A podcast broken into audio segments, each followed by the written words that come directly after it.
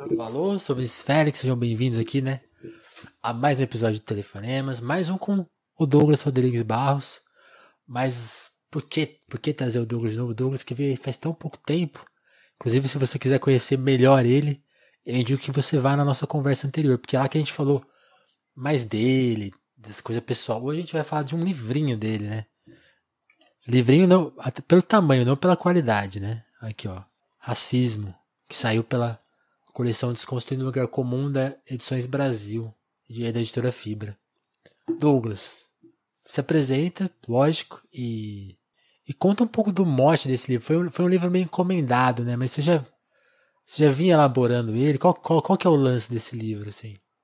Salve moçada, eu sou o Douglas Rodrigues Barros, sou escritor, ensaísta, doutor em Ética e Filosofia Política pela Unifesp. É, faço algumas outras coisas por aí. É, cara, esse livro foi o seguinte, assim, ele ele nasceu mesmo de uma encomenda. Alguns camaradas, na verdade, o Tiago Rodrigues e o Jean, eles estavam com um projeto editorial de lançar livros é, com títulos. A ideia principal deles era lançar livros cujo tema tivesse circulando pelo tecido social mesmo, né? Para as pessoas estivessem uhum. comentando. Só que a ideia era desmistificar é, desmistificar alguns sensos comuns mesmo, né? Então, o primeiro livro da coleção foi sobre comunismo, assinado por César Mangolin. É, é, também na mesma ideia, que é pegar dez temas que circundam o senso comum e desmistificá-los. E também o meu foi o segundo da coleção, né, o racismo, que a ideia era pegar também dez sensos comuns e desmistificá-lo. Por isso que o sumário o dele sumário aparece ser dessa... chocante, né? Para quem não é, tiver é. informado que tem uma ironia nele, né? Porque você pega os lugares comuns, é que eu vou apresentar alguns aqui só para, tipo assim, sei lá, o primeiro, a divisão por raça está presente na própria natureza, ou no sexto, né? Os negros só querem saber de privilégios. Sétimo, os negros se vitimizam. Você vai, você vai pegando essas frases que a gente ouve por aí, né? E vai debulhando elas, né? É, a ideia da, da coleção era essa. Então foi um livro que foi encomendado, assim, a galera falou. E assim, como eu já tinha escrito Lugar de Negro, Lugar de Branco, tinha alguns temas que eu queria aprofundar e foi. Eu tive a oportunidade de aprofundar nesse livro, né? Principalmente, acho que um tema que ficou candente é, no, no Lugar de Negro, Lugar de Branco foi o tema da identidade.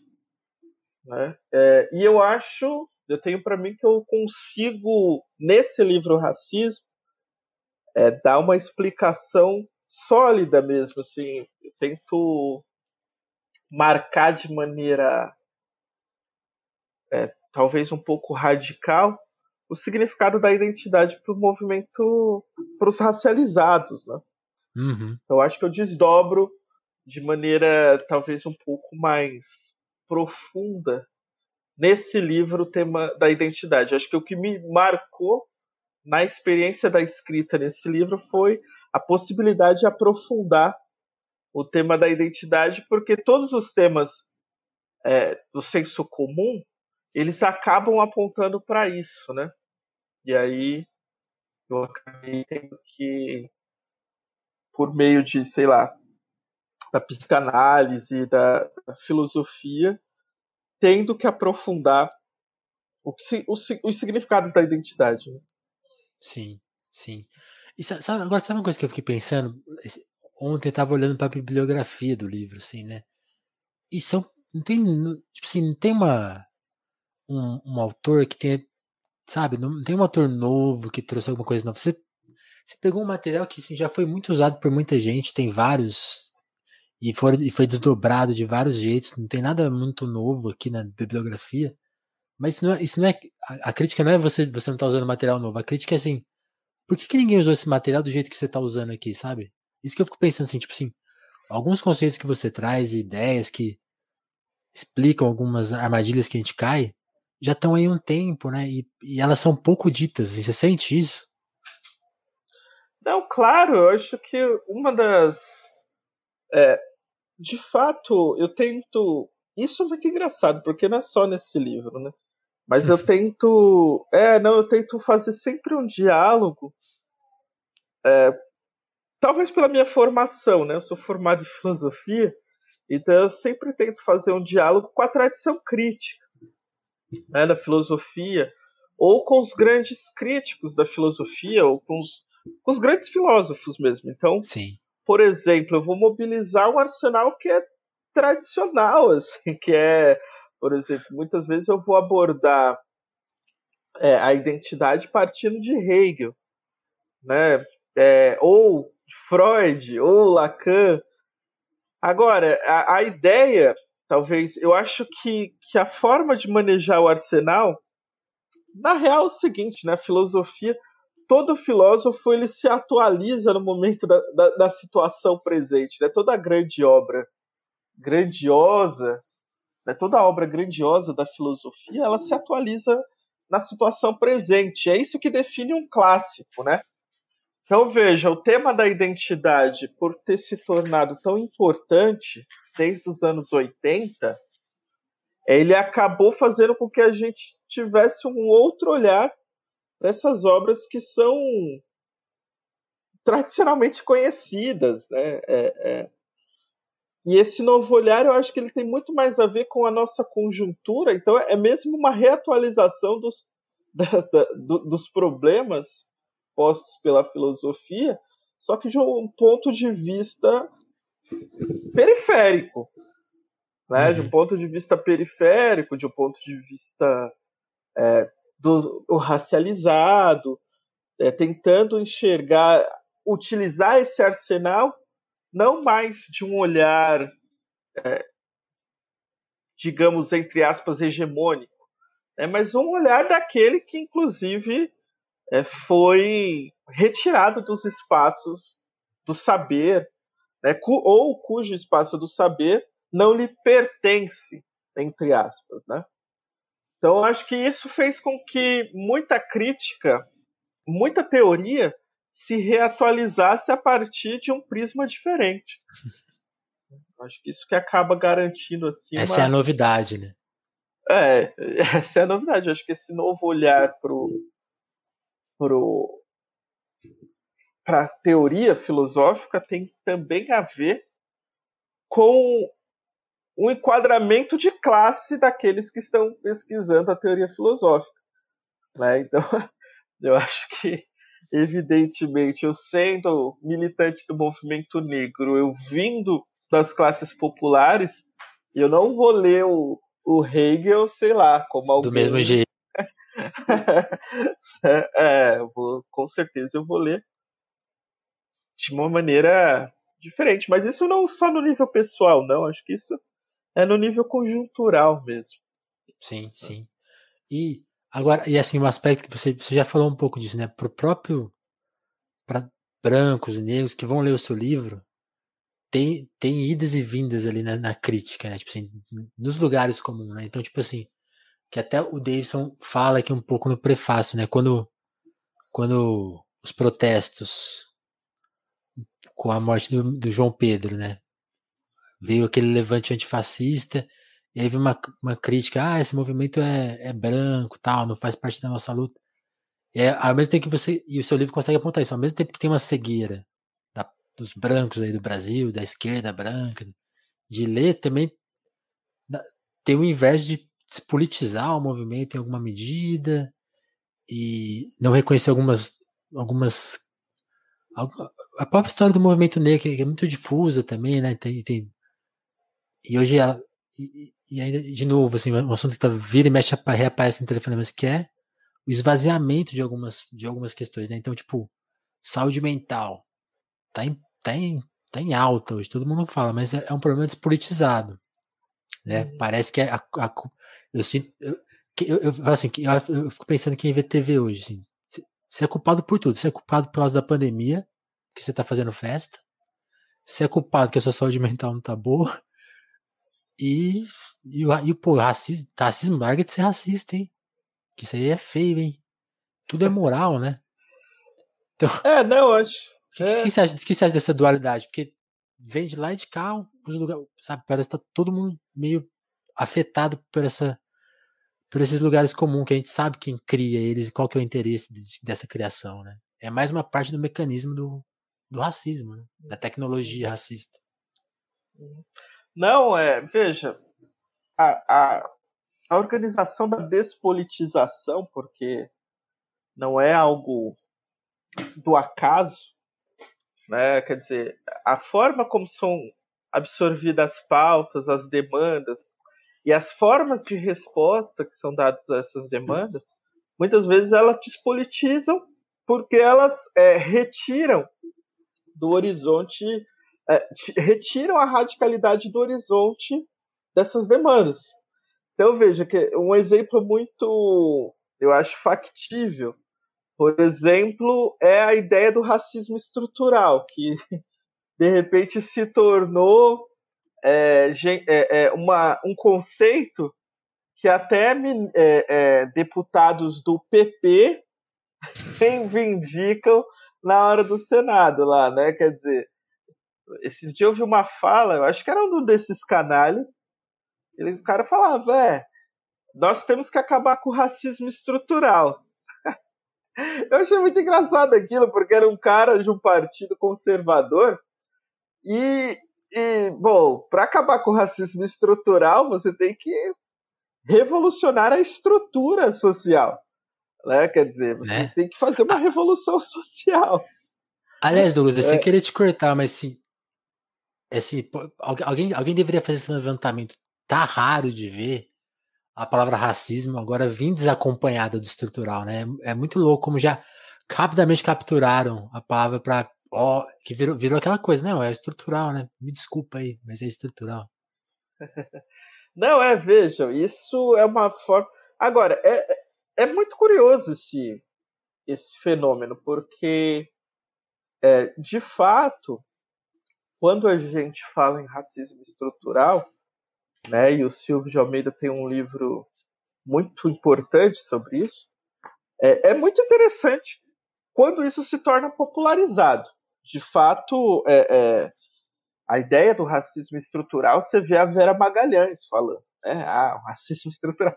Quer dizer, é, se tornou algo popularizado. Uhum. Agora, as implicações dessa popularização também é a perda de, de, de significância radical que o conceito admite, né? o conceito adquire. Né? Isso não é um problema em si. Né? É muito importante que as pessoas discutam o racismo estrutural, mas é, a forma como isso é, é, é, é repassado que vai retirando a radicalidade da forma pela qual o conceito foi construído, aí sim eu acho que entra nós. Né? Esse é o nosso trabalho, quer dizer, não deixar que esses conceitos percam a radicalidade e, enquanto militantes, não deixar que essas demandas sejam absorvidas no interior de um status quo que mantém a estrutura, né? Manter ah, a estrutura intacta. Então, isso, isso é muito curioso, bicho. E é. é assim, é, hoje, por exemplo, eu ainda criticava. Eu critiquei hoje o Black Lives Matter. Né, como movimento, a gente estava conversando. A gente estava conversando, inclusive, porque agora um policial dos Estados Unidos matou mais um negro né, e está havendo novamente hoje? grandes mobilizações. Acho que foi ontem, foi ontem ou hoje. Assim. É, tá, tá rolando de novo, assim, manifestações. E aí, bom, eu cheguei nesse, nessa conversa, cheguei à ideia de que nós vivemos um paradigma Foucaultiano. Né? Quer dizer, nós estamos numa cruzada. Agora, qual que é o paradigma Foucaultiano? Só para para te, pra te esclarecer qual era o, é. o, o, o, tema da conversa. Paradigma Foucaultiano é o seguinte: toda a opressão é, é respondido por uma resistência. Né? Essa, inclusive, é a armadilha, de certa forma, de algumas leituras do Foucault. Né? Quer dizer, toda opressão gera resistência. Então, a, a pergunta que se deve fazer é até quando ficaremos na resistência? Né? Quer dizer, até quando nós responderemos os problemas patentes à nossa vida permanecendo no campo da resistência? Então, em outros termos, até quando nós não vamos propor alternativas efetivas que possam, é, é, de fato, efetivar uma transformação? E aí a Sim. minha crítica era, a, a, minha crítica era justamente nesse sentido, quer dizer, é, é, tudo bem, o policial mata um negro, aí vai todo mundo para a rua, começa a tacar fogo em carro, em prédio público, enfim, sou totalmente a favor, tá? É, eu, só, eu só gostaria de chamar a atenção para o seguinte. Tem um é, detalhe aí. Em, é, é, então, para mim é em que nível isso já não está na contabilidade da administração, sabe? Até que nível isso já não. É, opa, essa resistência já não é esperada? Até que nível isso só, só não, não é mais um espetáculo? sabe? Então, boa, é, boa. por isso que o paradigma é Foucaultiano. Até quando a gente vai permanecer na resistência e sair dessa dicotomia opressão-resistência? Até quando a gente não vai negar a negação e propor uma forma de uma afirmação política dos que não têm voz? Né? Quer dizer, de, de uma alternativa radical mesmo que diga não e, bom, não queremos mais e vamos construir algo novo. Então, veja, é, a saída desse paradigma, do que eu chamo paradigma Foucaultiano, é justamente é, operacionalizar a política, a ação política, para além da resistência. Né? E aí, para ir para além da resistência, nós temos que propor alternativas efetivas de transformação radical e organização sólida de um corpo político. Não tem como. Né? Sim. O racismo fala disso, cara. O racismo, eu acho que o racismo ele tenta ao ao o livro Racismo ao capturar esse senso Essa, comum, é sair do círculo vicioso, né? É, pois é. Porque senão é, vira um festim. Eu tenho para mim que já é um cálculo administrativo mesmo, de gestão eu, eu, eu, dos impactos. Eu, eu tô com você nessa, assim. Eu acho que você tá 100% com a razão aí. Tipo assim, isso rola, com certeza. E, e, e na conta dos caras tá, ó, vai, vai ou, ou, vai ter manifestação, dá uma reprimida ali, deixa, né? Porque não pode ter um caso grave de novo, né? Aí seria, aí iria, talvez iria por incalculável, aí talvez a reação fosse muito mais forte do que a gente gostaria.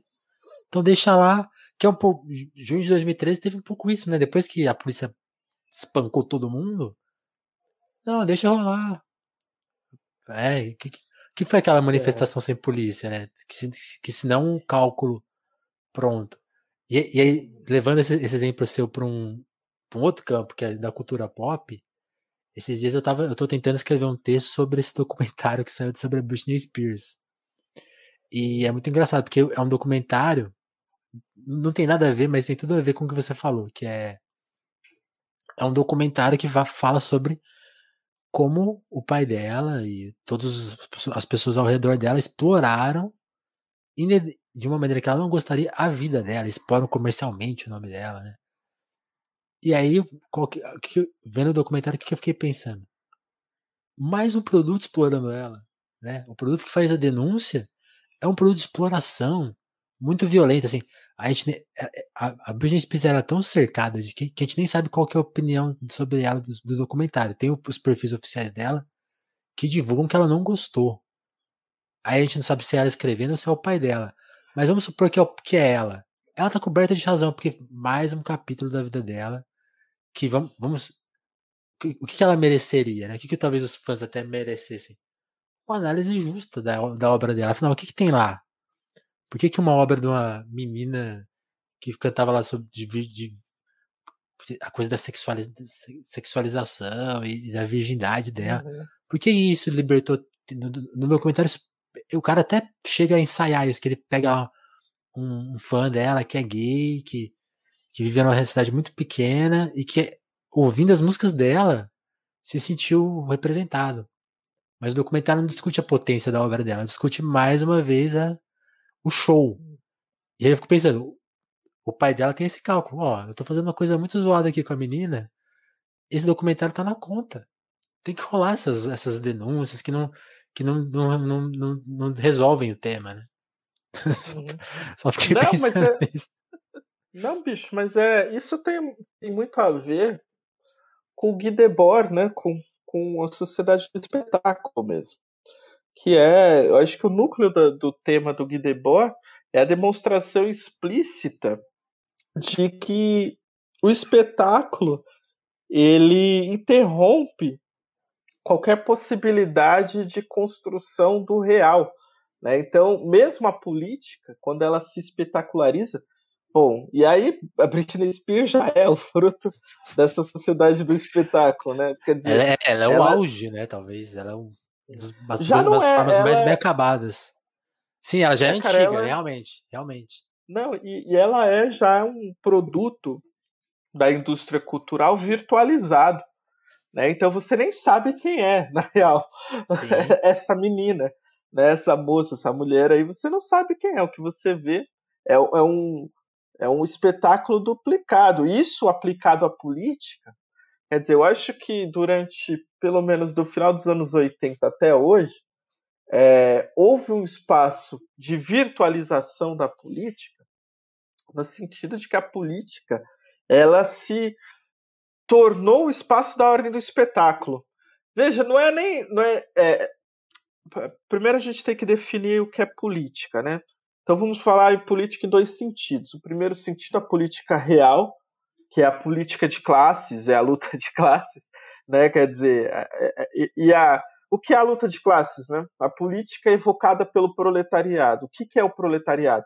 Muito contrário de uma certa dimensão crítica do marxismo, né, de um certo marxismo também, é, o proletariado, para mim, tem muito mais. A, não é uma categoria sociológica. Né, o proletariado é uma categoria política.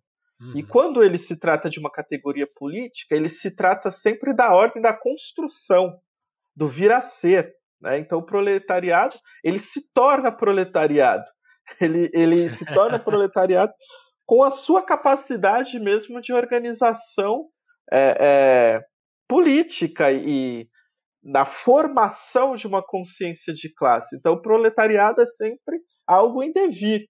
Né? Então, o proletariado, o que é o proletariado? O proletariado é os condenados da terra, não é aquela categoria sociológica da classe trabalhadora. Né?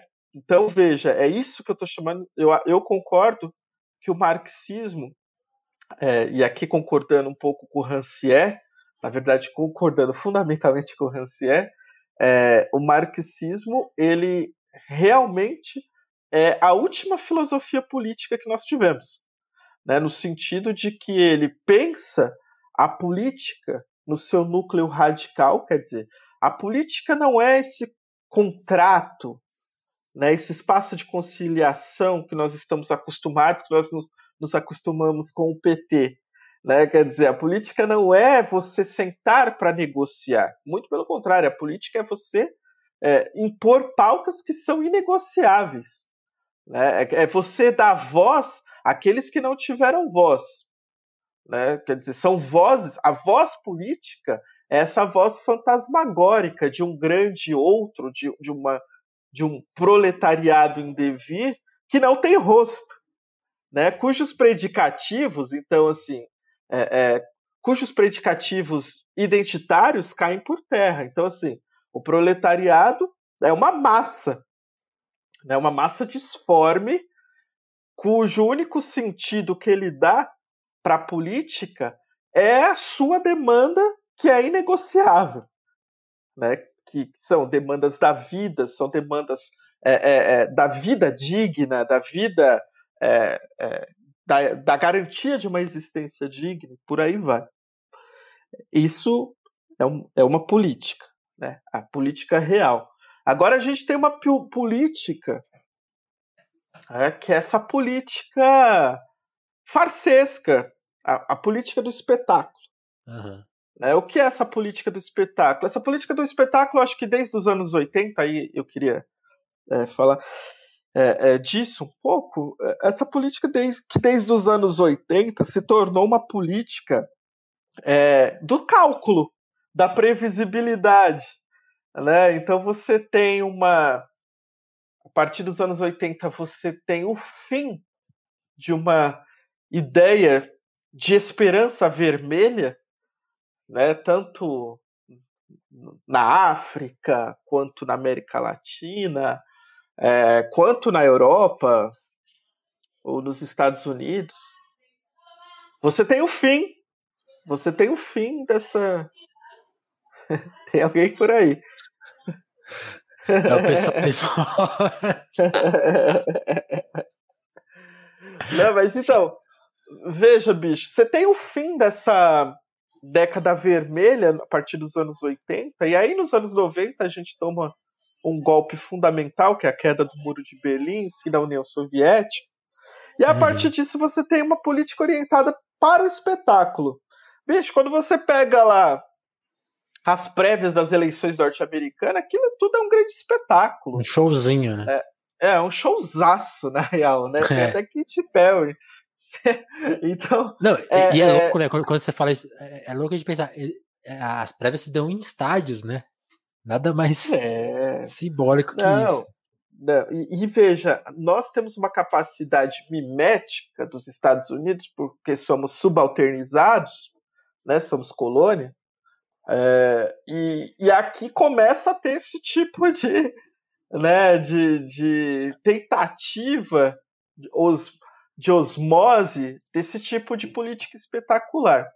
Agora veja, o espetáculo ele tem vários níveis. Você tem esse espetáculo direto, que é as eleições, são puro espetáculo, né? Com muito dinheiro, você tem um verdadeiro mercado eleitoral de investimentos fraudulentos, né? A gente sabe disso, quanto o período eleitoral é o período de, de ganhar dinheiro para a máquina partidária. É, e para além disso, você tem esse espetáculo das contas e cálculos gerados pela, por essa resistência que a gente está falando, por essa dicotomia da opressão e da resistência. É, junho de 2013 tem uma legitimidade fundamental. Né? É, em primeiro lugar, tem uma demanda fundamental de junho de 2013, que foi o que deu início, foi o estopim da coisa, que é o direito à cidade.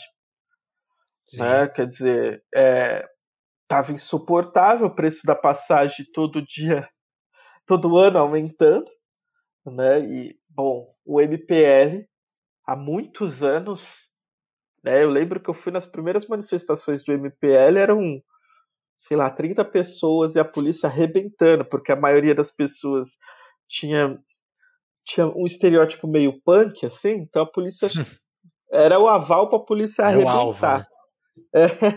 É, é, e, e, veja, mas essa, essa, sem querer te cortar, mas essa, essas primeiras, antes de 2013 até.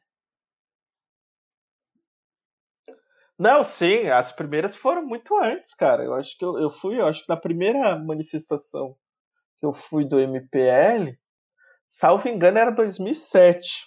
Ah, legal. É, então, é, e era uma coisa assim, primeiro, muito brutalizado pela PM, sempre, sempre. Não tinha um ato da, da, da do MPL que não fosse brutalizado, assim, brutalmente reprimido pela polícia. Isso era muito doido até, porque é, são, eram atos tranquilos, mas eu acho que pelo fato da galera ter o estereótipo anarco-comunista, Né? Aí não, a, né? PM, a PM tinha um aval assim para sentar porrada. Mas veja, tinha muito debate né, acerca disso, tinha muito debate mesmo acerca da cidade, a cidade não vista como mercadoria, e isso eh, acabou crescendo, né? Você tinha um grau de insatisfação é, popular em 2013. Agora, você tinha um grau de satisfação popular legítimo, pungente, que não foi absorvido pela esquerda. Isso é muito doido.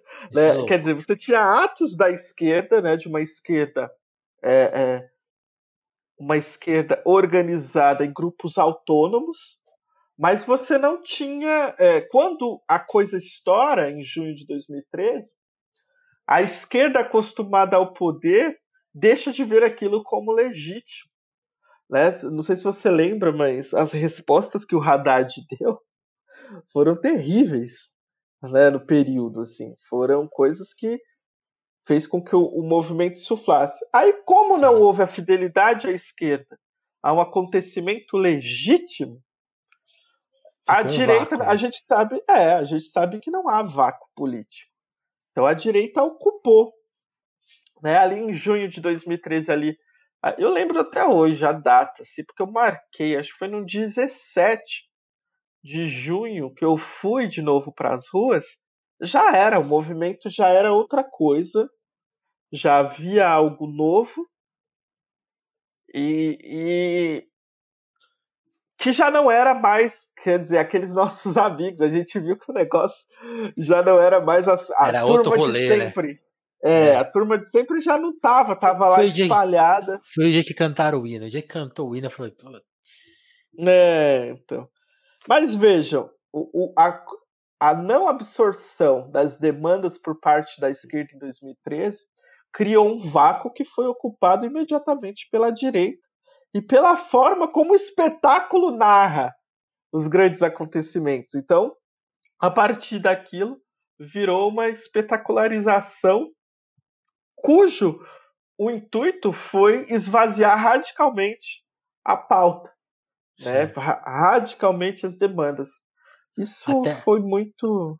Até, até porque quando a gente pensa na autonomia dos, dos atos, né?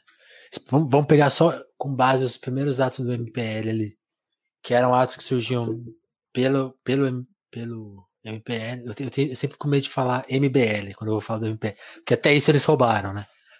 E, e ali tinha uma autonomia. Então, eles convocavam. Eu lembro que no Facebook até surgiu outras convocações em paralelo, mas respeitando o ato, né? E é quando você fala de espetáculo, uma coisa que eu pensei agora, assim, né? Quando, quando estoura da mão do MPL os atos, que fica aí que realmente todo mundo cria os seus próprios chamados no Facebook, especialmente, né? E, e ali, tipo assim, quando, quando a coisa.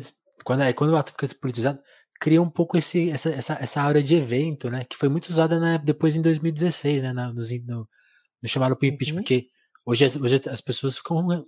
Tem aquele tweet do Guga Chakra clássico falando, ó, oh, tem manifestação lá na Paulista, tá, tá, tá, porque virou uma coisa chamável, né? Tipo assim, cola lá, vai ter polícia, é seguro, ninguém apanha, uhum. é divertido. Eu, eu, eu, lembro de um vídeo que a gente fez na Brasileiros, numa dessas manifestações de, de 16, eu acho. 16 ou 15. De um, de um cara falando, pô, as meninas são lindas. virou esse rolê, né? Virou espetáculo mesmo, mesmo. Ah, virou, virou. Foi muito doido, né? Porque, cara, é, a gente não teve nem. Quer dizer, a gente não pode chamar aquilo sequer de, de uma de uma pequena fagulha revolucionária. E veja, essa fagulha revolucionária que não foi absorvida pela esquerda, quer dizer, a esquerda não conseguiu. Veja, tem gente na esquerda hoje que diz que até hoje o responsável pelo fascismo no Brasil foi o junho de 2013. Oh.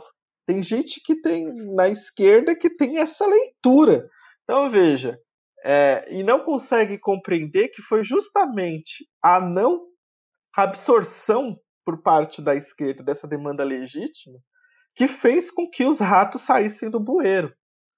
Né? Então, é, é, foi justamente a, a incompetência, a, a inaptidão para lidar com aqueles eventos, justamente porque ah, tava todo mundo confortável, né?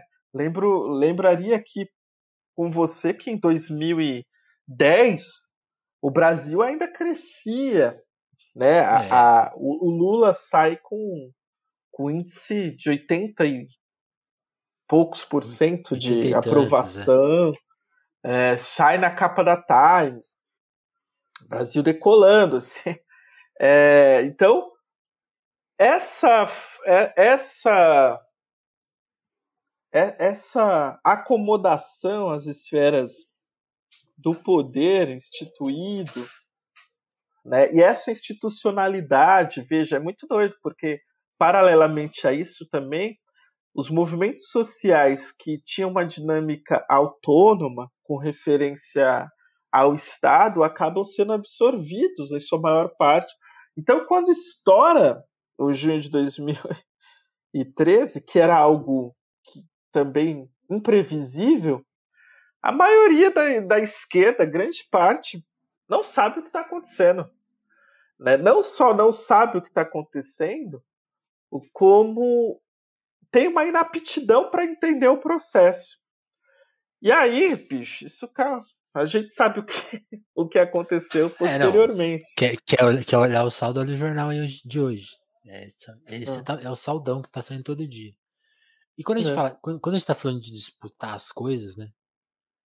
De disputar a história da Britney Spears, a disputar a rua em 13, tudo tá em disputa, né? E e aí, voltando ao livro, que a gente, que a gente acho que a gente gosta tanto de 2013 que a gente acabou voltando, querendo uhum. tem um fascínio também discutir aquilo, porque é revoltante demais. Mas o, o, assunto desse livro aqui também está em disputa, né? A gente, a gente, já falou um pouco disso.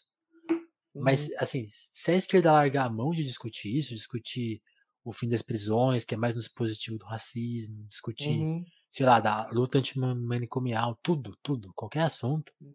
se não disputar, vai perder, né? Hum. Não, é, cara, assim, a... eu acho, para voltar ao, ao, ao, livro, veja, é...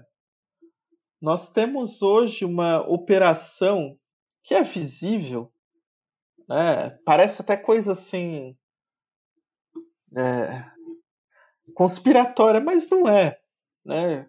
E, e, evidentemente também eu não estou falando que, que há uma cúpula sei lá, na Rede Globo para pensar o tema racial e Vai esvaziar. É, não, não, eu não acredito que há, não, assim, essa cúpula de esvaziamento dos temas. Eu acho muito pelo contrário. Eu acho que, como nós somos um, um, um país radicalmente racista, é, como nós nunca se, se resolvemos com o nosso passado colonial como todo o nosso processo histórico foi construído por meio de, de golpes palacianos e de não rupturas em nenhum momento, em nenhum momento nesse país houve uma ruptura. Uhum. sei lá, se a gente pegar o golpe do Vargas lá do Estado Novo, que vai, que vai abrir o processo do Estado Novo, aquilo foi o máximo de ruptura que a gente teve no sentido ruptura pela política. ordem, né? Por uma... é, é, então você veja, a gente teve teve uma história que, se a gente for levar em consideração o que o Hegel fala sobre a história, nem é história. Né? O Brasil, o Brasil é um país que não, é, no sentido de que o que efetiva a transformação histórica é, são as revoluções, a gente todas e eu não estou falando que não houve revoluções no Brasil. Tá? Sim. A começar por Canudos, né? Canudos, Palmares, é, agora foram todas massacradas, né? nenhuma vigorou é, uma transformação efetiva, infelizmente. Agora veja, pelo fato da gente ter essa essa linearidade é, colonialista, inclusive. É, em primeiro lugar, nós nos mantemos profundamente racistas. Uma sociedade que é profundamente racista, racializada e que naturalizou os lugares é, e os não lugares na ordem de visibilidade social.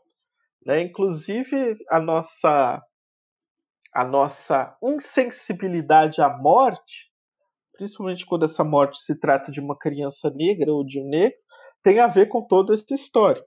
E veja, pelo fato dessa questão. Permanecer de forma latente no tecido social, às vezes não tão latente assim, é, nós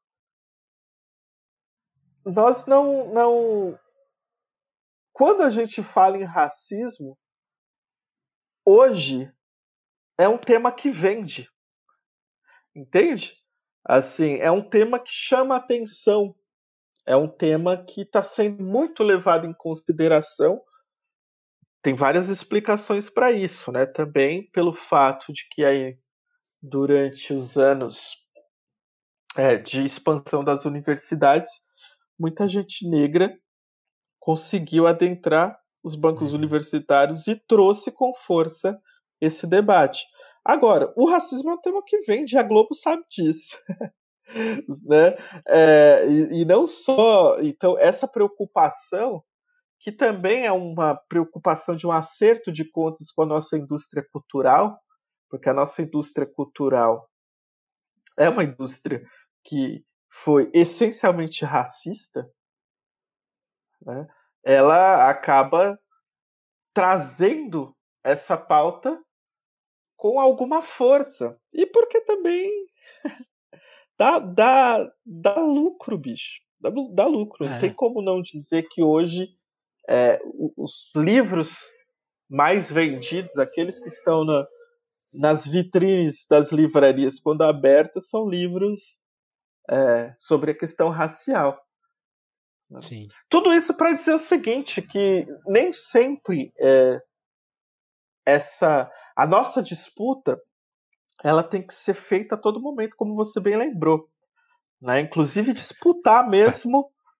Diga, diga. Não, para usar um verso que você usa aqui, nem tudo que brilha é relíquia nem joia, né?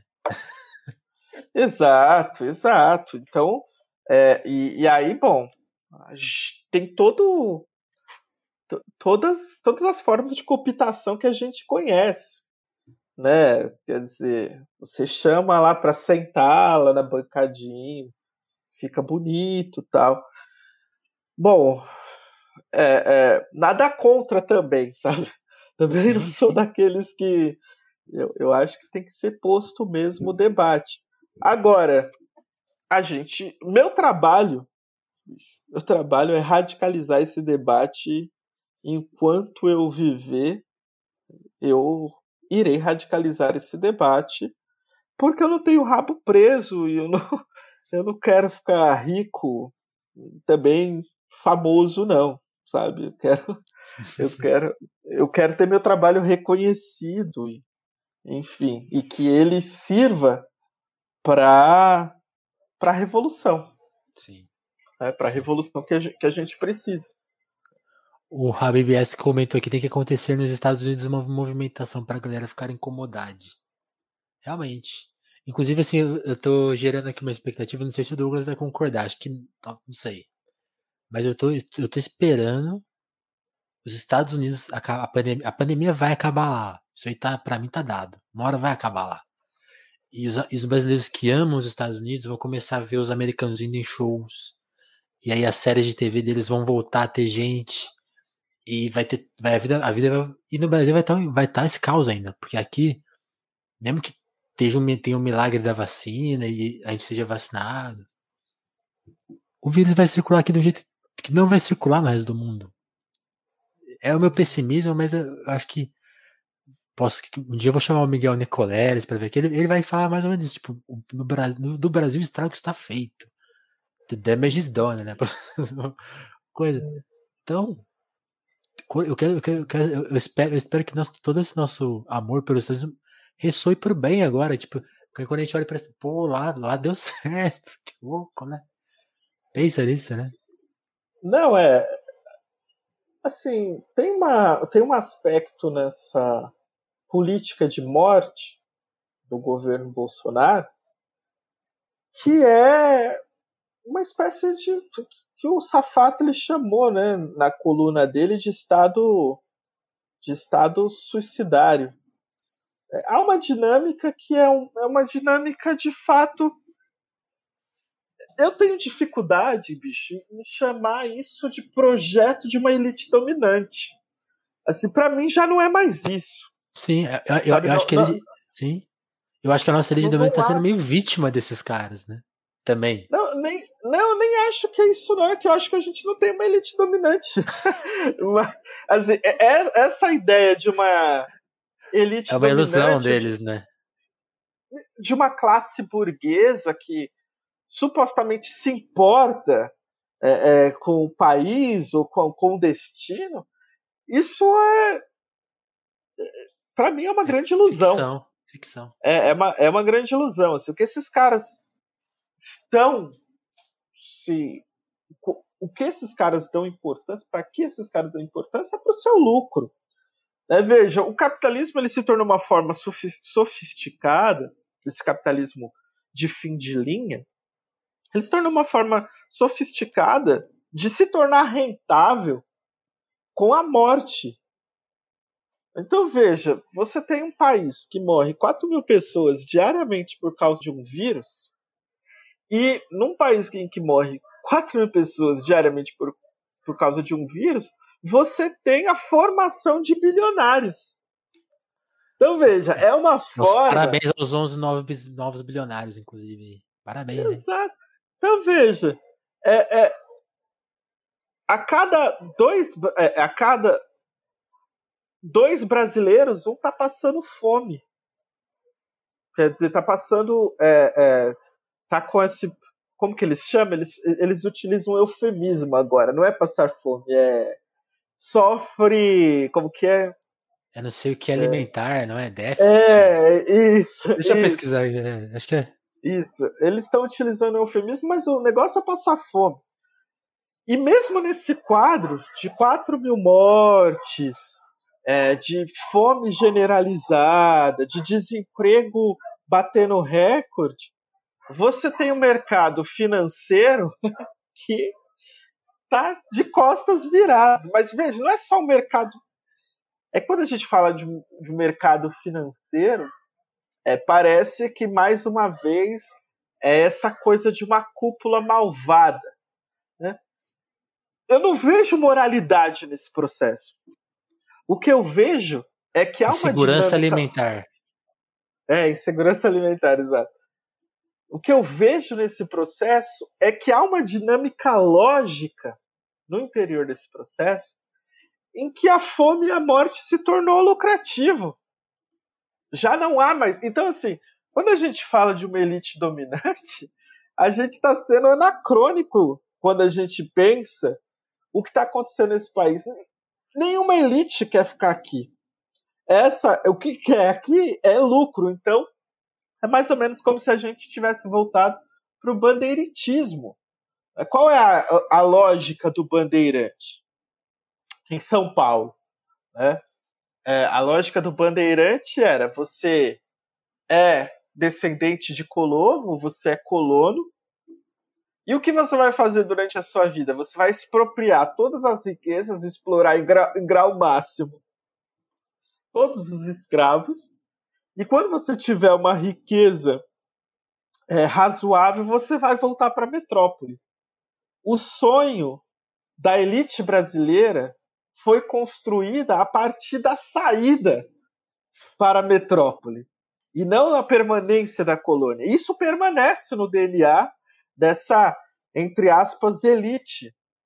E que a gente vê de maneira radical agora. Então, assim, até falar de uma classe burguesa, é, é de uma elite econômica, é, é difícil. Né? É, é, é algo que a gente tem que repensar para tentar entender a dinâmica. Porque a, a dinâmica que eu enxergo hoje no Brasil é uma dinâmica de um desgoverno governável. Sabe? Quer dizer, se trata de um oxímoro, mas que é muito bem explicado. Você tem uma sensação de que há uma total ausência do Estado. E ele é, nunca teve tirando, Exatamente, nunca teve tão presente. Né? Você tem, por um lado, o Estado faltando é, na ordem administrativa do governo, mas por outro lado você tem a polícia sentando a porrada e matando. Então é, é o sonho neoliberal completo.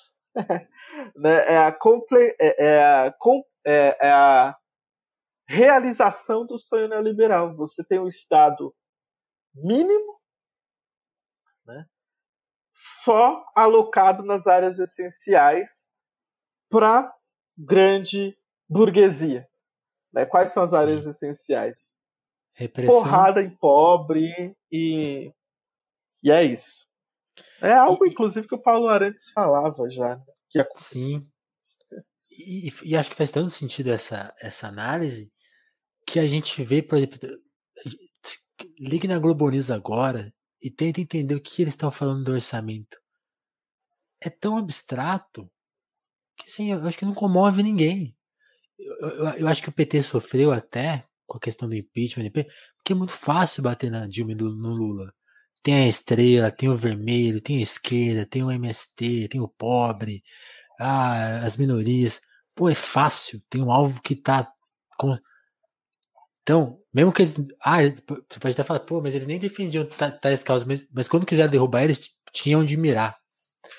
O Bolsonaro ele é tão abstrato tipo assim, eu, eu, nem sei se a Globo tá contra ou a favor agora nessa questão do orçamento, porque não dá nem para entender. Tá, é, é, mais Estado, é menos oh, ninguém. Porque, porque acho que perdeu esse sentido mesmo, né? O Estado tá tão presente e quem controla as chavinhas consegue consegue aplaudir o Bolsonaro e criticar ao mesmo tempo e tudo certo. Entende? A gente nem sabe quem é esses caras. Nem tem, não, tem, não tem um alvo, não tem um representante na sociedade. O, mesmo na Jovem Pan lá que tem os defensores do Bolsonaro, você não entende, eles estão representando quem? Qual porque eles também pegam Covid, né? O Major Olímpio também, pô, sofreu da doença e perdeu pra doença. Né? Embora perder não seja o termo certo, mas usando aqui o, o jargão. Então, tipo, é, é, é realmente. Nisso aí acho que a análise da ainda é, bate mais forte, porque é, é, o que você falou, né? Tipo, é, abraçaram esse projeto para ir com ele até o cemitério, porque não, não há para eles não há outra alternativa mesmo, né? É dali para Talvez para os Estados Unidos, para Miami, para vacinar, né? Sim. Não, bicho, é, é assim. Para mim é muito evidente que se criou um, um consenso acoplado a uma teolo, teologia mesmo, né? Que assim, do ponto de vista da política econômica, o neoliberalismo não se sustenta mais. Uhum. Né? A política de austeridade, a política de austeridade, ela já ficou e, e o Covid, essa pandemia mundial acentuou isso. Né? Quer dizer, já não se sustenta, é impossível. É, e já não se sustenta desde 2008. Não é algo recente. Assim, agora, okay.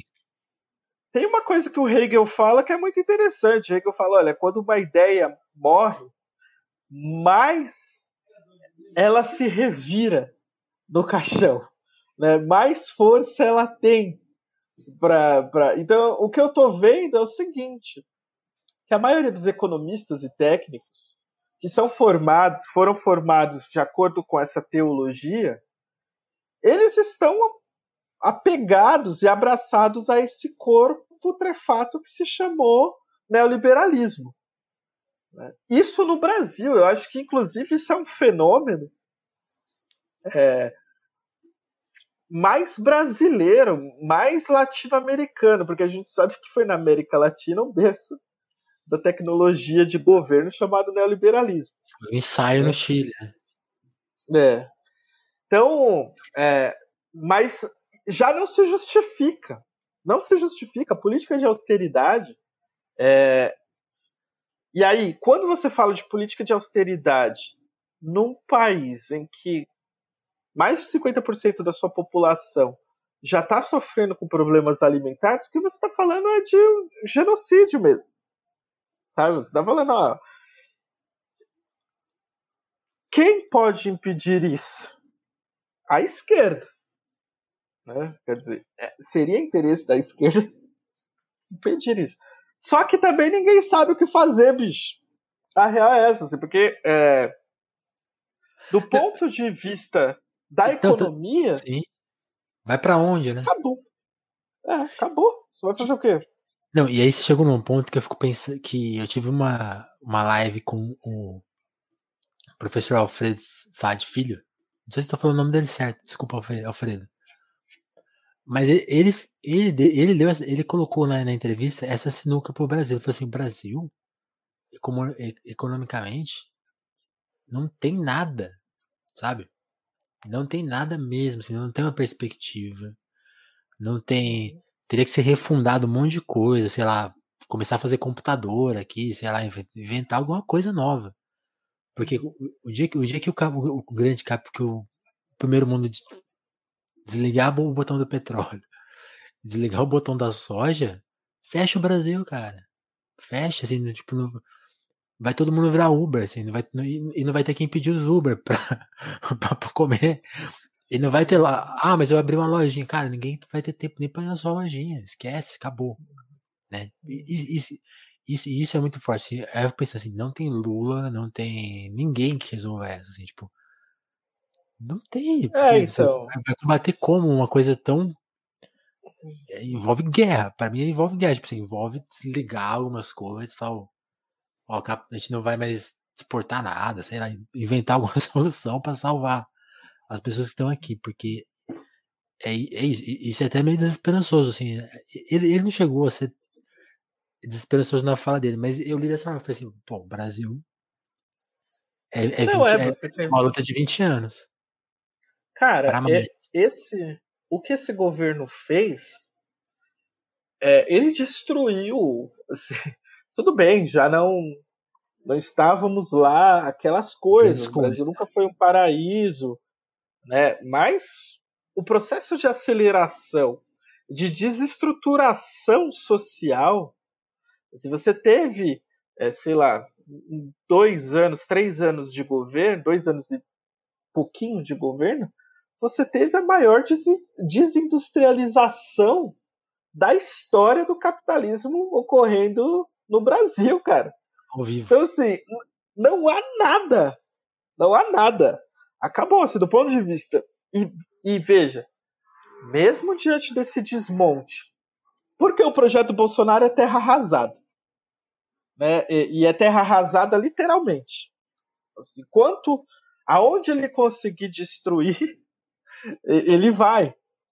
Né? E por quê? Porque é, uma, é um projeto de refundação.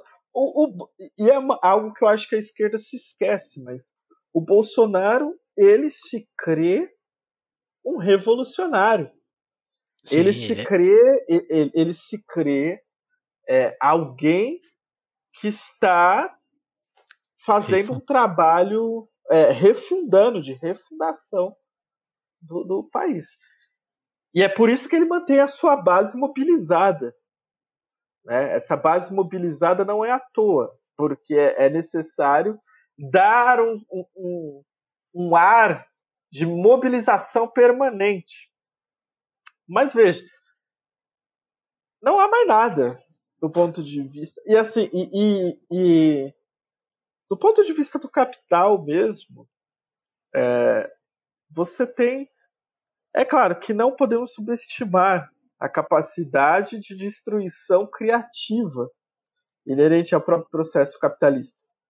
Mas se diante dessa desindustrialização radical, desse processo de desestruturação econômica, de uma política econômica, você mantém um grau, um alto grau de lucro é, para as famílias para as famílias que sempre mandaram nesse país, isso significa que o capitalismo não tem mais nada a oferecer.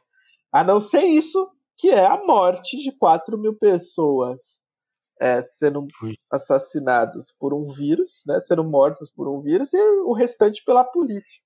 Sim. É como alguém falou aí, a famosa revolta na ordem.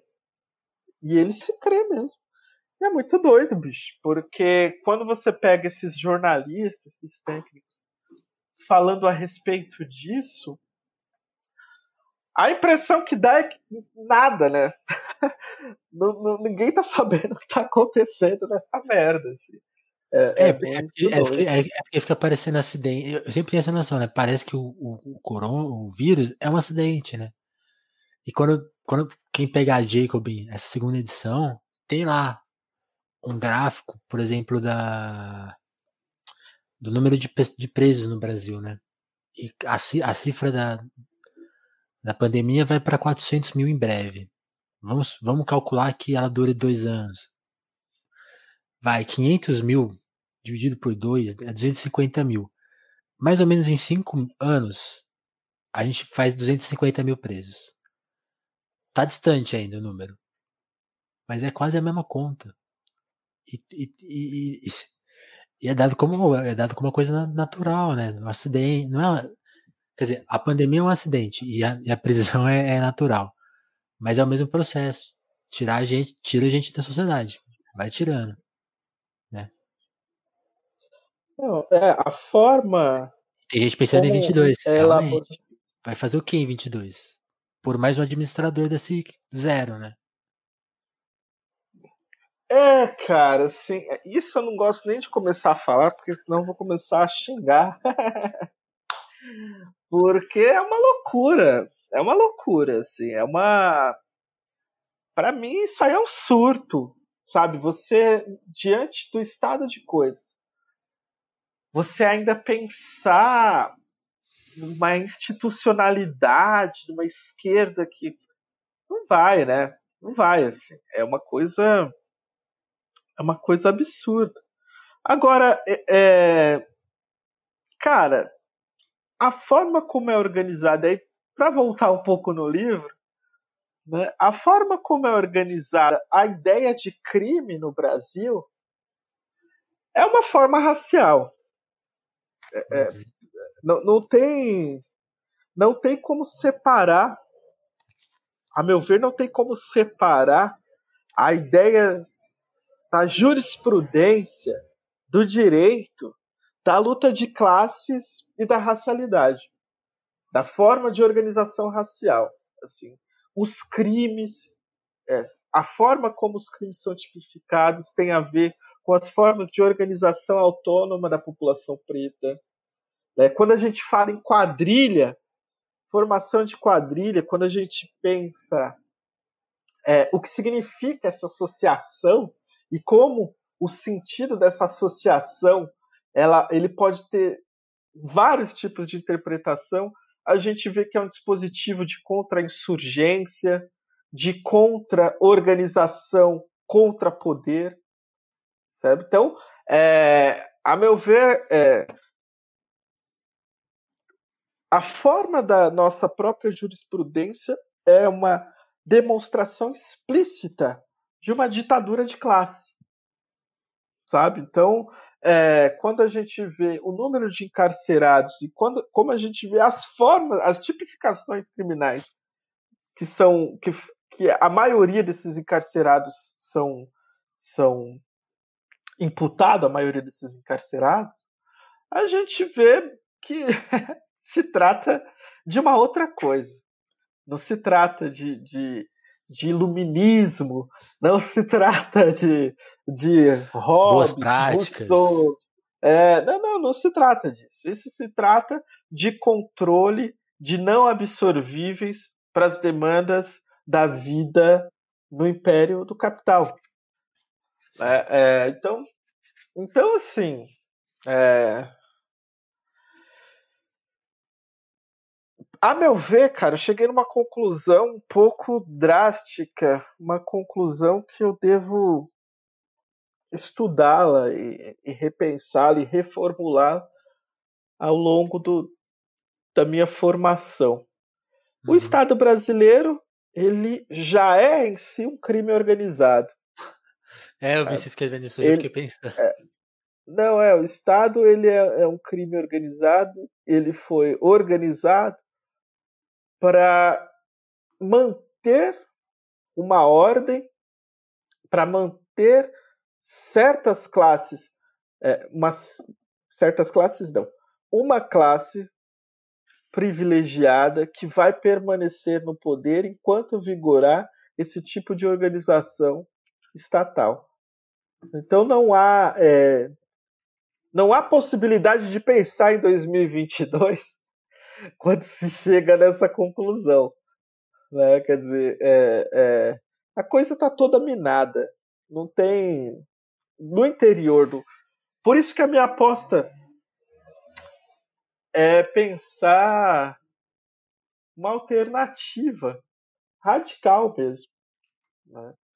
Que na verdade já é efetiva, né? Assim, mais ou menos efetiva, né? Quer dizer, a população periférica, pobre, preta desse país sempre foi uma população que, diante de todo esse descalabro, que se chama Estado Federativo do Brasil, conseguiu é, sobreviver, conseguiu se organizar para responder. É nisso que eu aposto hoje. Sabe? É nessas formas de, de organização e resistência, às margens dos processos majoritários, que, para mim, se encontra a resposta efetiva para a transformação radical que a gente precisa. Sabe? Não é mais. Assim, é, é evidente, é, esse assunto sempre volta, é evidente que é, não dá para simplesmente virar as costas para o espetáculo, para a política enquanto espetáculo. Né? No sentido de que, de fato, é necessário pensar candidaturas de esquerda e piriri pororó. É, ixi, travou? Eu tô travado? Não, não, tá, tá. Ah, tá. Tá rolando. Tá. É que aqui pra mim travou, mas enfim. Agora, é, é... não dá para ficar nisso, né, cara? A finalidade da esquerda, majoritariamente, se tornou uma finalidade eleitoreira. E aí, uma finalidade eleitoreira, é... a gente perde, a gente já tá perdido. Né? Não tem como se manter, manter, acreditar nisso. Não dá para acreditar nisso. Não dá, sim. É, é tiro no pé. É. Pra gente, pra gente encerrar falando do livro. Que a gente acabou. A gente acabou. A gente acabou escapando do livro várias vezes e, normal isso também. Até porque o livro tá aí, uhum. gente. Vou recomendar que vocês comprem. É um livro super baratinho e esclarecedor para não cair mais em nenhuma dessas das frases que estão aqui no sumário. Sim. Que a gente acaba, acaba correndo o risco de falar, de pensar e de acreditar nelas, né? Acho que aliás, acho que a nossa conversa foi muito sobre isso, né? Tá, eu acho que a gente parou de falar algumas coisas, mas a gente segue acreditando em um monte delas. Então, tem essa, essa segunda etapa aí do, do desfazer, né? Para fazer alguma coisa e tal. E é, e é um livro muito legal, tem várias. Tem, tem as cenas que abrem o livro, tem as músicas que abrem cada capítulo. Então vou recomendar que todo mundo é, compre. Você quer, quer dar mais uma palavra sobre o livro, Douglas? Cara, o livro, o racismo, ele, ele cumpre um papel é, de fazer com que as nossas que algumas questões sejam problematizadas e que a nossa, o nosso intuito, eu acho que foi para isso que eu escrevi esse livro também. É, é, quando a gente está falando de racismo, na verdade a gente está tocando no DNA da formação do, do, do, do Brasil. É, o racismo ele compõe o DNA desse país mesmo e ele é aquilo que justifica, inclusive, as formas de administração social e gestão é, que, que é uma gestão não só da normalização da vida social, mas também uma gestão contra-insurgente. É por isso que o racismo ele vai permanecer enquanto nós não fizermos uma revolução, porque a transformação efetiva que precisamos, ele passa por colocar em xeque as práticas de naturalização da racialização desse país. Por racialização, a gente tem que entender não é só é, a forma de construção do imaginário em que o negro ou os povos originários aparecem, mas temos que levar em consideração a própria como a, a forma como a própria sociedade, como o próprio tecido social como os próprios espaços de visibilidade e invisibilidade são construídos. É a partir da construção racial, dessa racialidade que se torna um dispositivo naturalizado de controle, que nós nos tornamos insensíveis à morte. Né? De forma que o Estado brasileiro ele é um Estado de necropolítica. Né? Se a gente entende isso de maneira radical, e esse livro eu tento fazer com que é, isso fique evidente, se a gente entende que o DNA da formação desse país é marcado por uma necropolítica, pelo assassinato dos não absorvíveis e pela naturalização desse assassinato, se a gente passa a levar isso em consideração, as respostas que a gente pode formular a esse problema são, são muito outras. mais. São outras. São respostas muito mais radicais e efetivas. Então, o livro serve para isso. Serve para tentar, de certa forma, não só disputar o significante raça, né, para além das aparições bonitinhas da TV, né, mas também, mas também é, fazer com que o nosso horizonte se torne um horizonte de expectativas imaginativas em que a gente imponha uma política que escape dessa morte cotidiana. Né? É, é por aí que eu vou, viu, Vinícius? Bom, eu tô, eu tô deixando aí no, nos comentários um link. Comprem agora. Aí, 35 conto. Tá? Porque é isso que o Douglas falou, assim. Não vou nem acrescentar nada, só vou usar a frase do Tim Maia. Leiam o livro. e avisar também o pessoal que gostou da live, gostou do Douglas. A gente tá planejando aí um jeito, que eu não vou revelar muitos detalhes ainda do Douglas aparecer aqui no Telefonemas com alguns outros colegas dele que vocês conhecem muito bem, semanal, semanalmente. Estamos trabalhando nisso, em breve. Né, Douglas? Em breve. Oh, pô, tomara que dê certo, cara. Tô muito feliz com essa possibilidade de retorno. E eu acho que o bicho vai pegar de novo. Era muito, muito legal, né? Sim, eu tô, tô ansioso também. Estamos acertando, vocês vão, vão, vão ficar sabendo.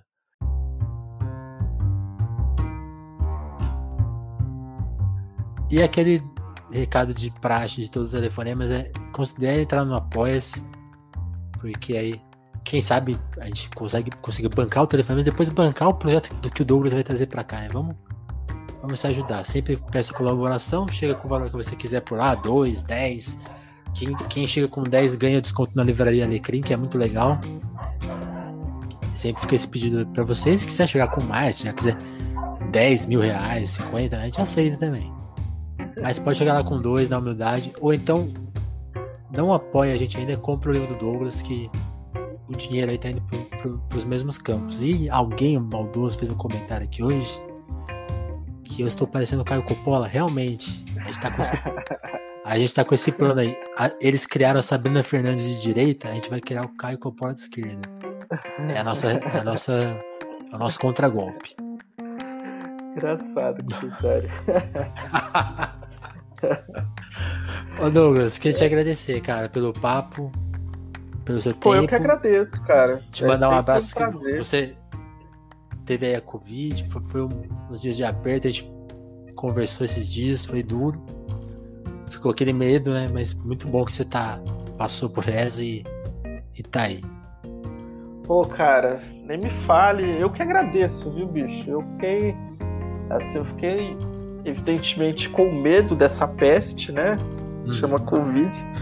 Acho que o processo mais difícil é a perda do paladar. Foi para mim, né? A perda do paladar e do olfato. Que é muito se você comer comida sem sentir o gosto. Mas esse foi os sintomas que eu tive, cara. Assim, eu fiquei com dois dias de febre, assim, e não, não o dia inteiro, né? Mas no finalzinho da tarde dava uma febrezinha. Mas, meu, naquele medo de, né, se Uma somar virar, a né? grande. É, da, e a grande estatística aí, né? Do... Mas conseguir sair, minha companheira também, cara. A gente conseguiu sair da. se curar, né? Estamos aí de volta, com sangue nos olhos.